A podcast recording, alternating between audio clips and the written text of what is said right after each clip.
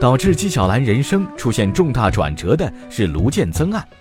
一七六八年，刚刚上任的两淮盐政尤拔氏向盐商索贿不成，上奏者揭发上一任盐政溥福，说他在任职期间营私舞弊、挪用公款，由此引发乾隆皇帝的震怒，下令彻查。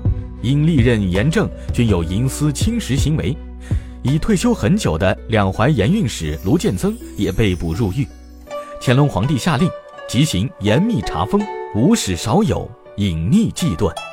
然而查抄卢家时，却发现他家中没有什么值钱之物。乾隆皇帝很生气，认为是有人通风报信，使得卢家转移了财产。最后查明通风报信的人就是纪晓岚。纪晓岚和卢建曾是什么关系呢？纪晓岚有三子三女，长女嫁给了举人卢英文，而卢英文的祖父就是卢建曾。当时纪晓岚已晋升为侍读学士，得以出入宫廷。听到一丝风声后，就告诉女婿卢英文，朝廷正在查办两淮盐务。卢英文随后又见到了过从甚密的郎中王昶，王昶告诉他是历年盐引的积弊被揭发了，于是他赶紧送信回家，结果自然是悲惨的。纪晓岚和王昶因泄密获罪，主犯卢建曾则死在狱中。纪晓岚的这段经历在史书上找不到什么痕迹，民间的版本却是生动有趣。纪晓岚既担心姻亲，又顾虑惹祸，于是用空白信封密封了盐和茶叶，命人连夜送往卢家。卢建曾最初不解，再三揣摩，悟出了其中的秘密。沿案查封，于是马上转移资产。民间还流传着纪晓岚应对乾隆皇帝讯问的精彩回答：“皇上严于执法，合乎天理之大公，臣权卷私情，有蹈人伦之陋习。”乾隆皇帝闻言为之一笑，细说：“虽然精彩，但是纪晓岚的人生确实因此发生重大转变。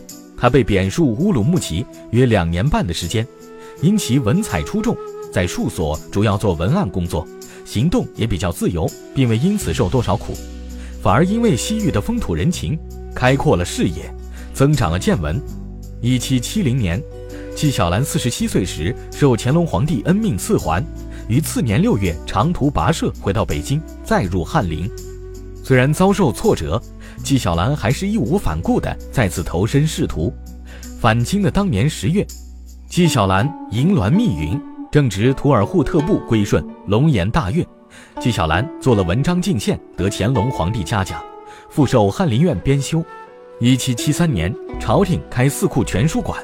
纪晓岚得大学士刘统勋的推荐，被乾隆皇帝任命为四库全书馆总纂修。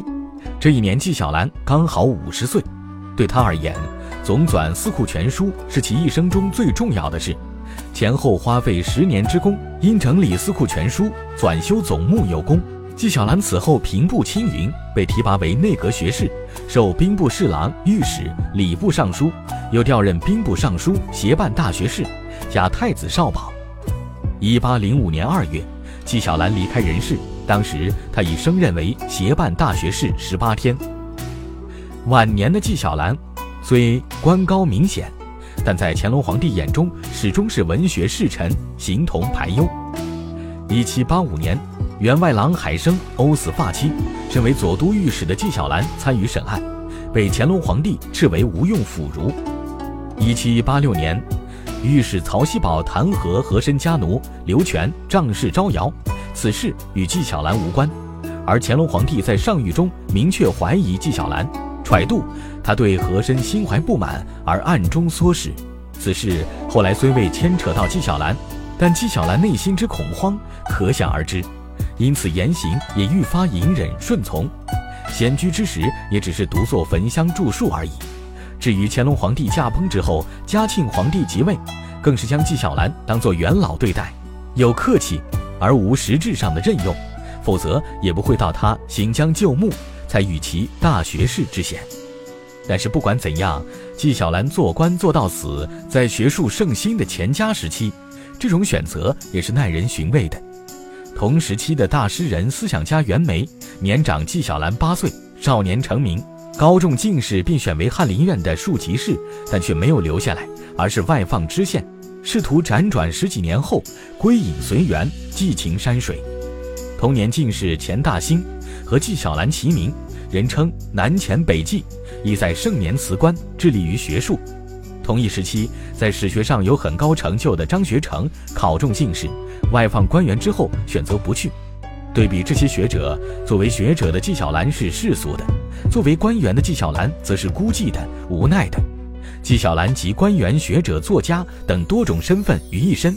若从价值角度论，他首先是一位学者，留下了《四库全书》，在学术史上具有不可替代的重要作用。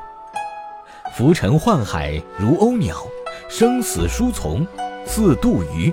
这是纪晓岚自作的挽联，也是对他一生经历的真实写照。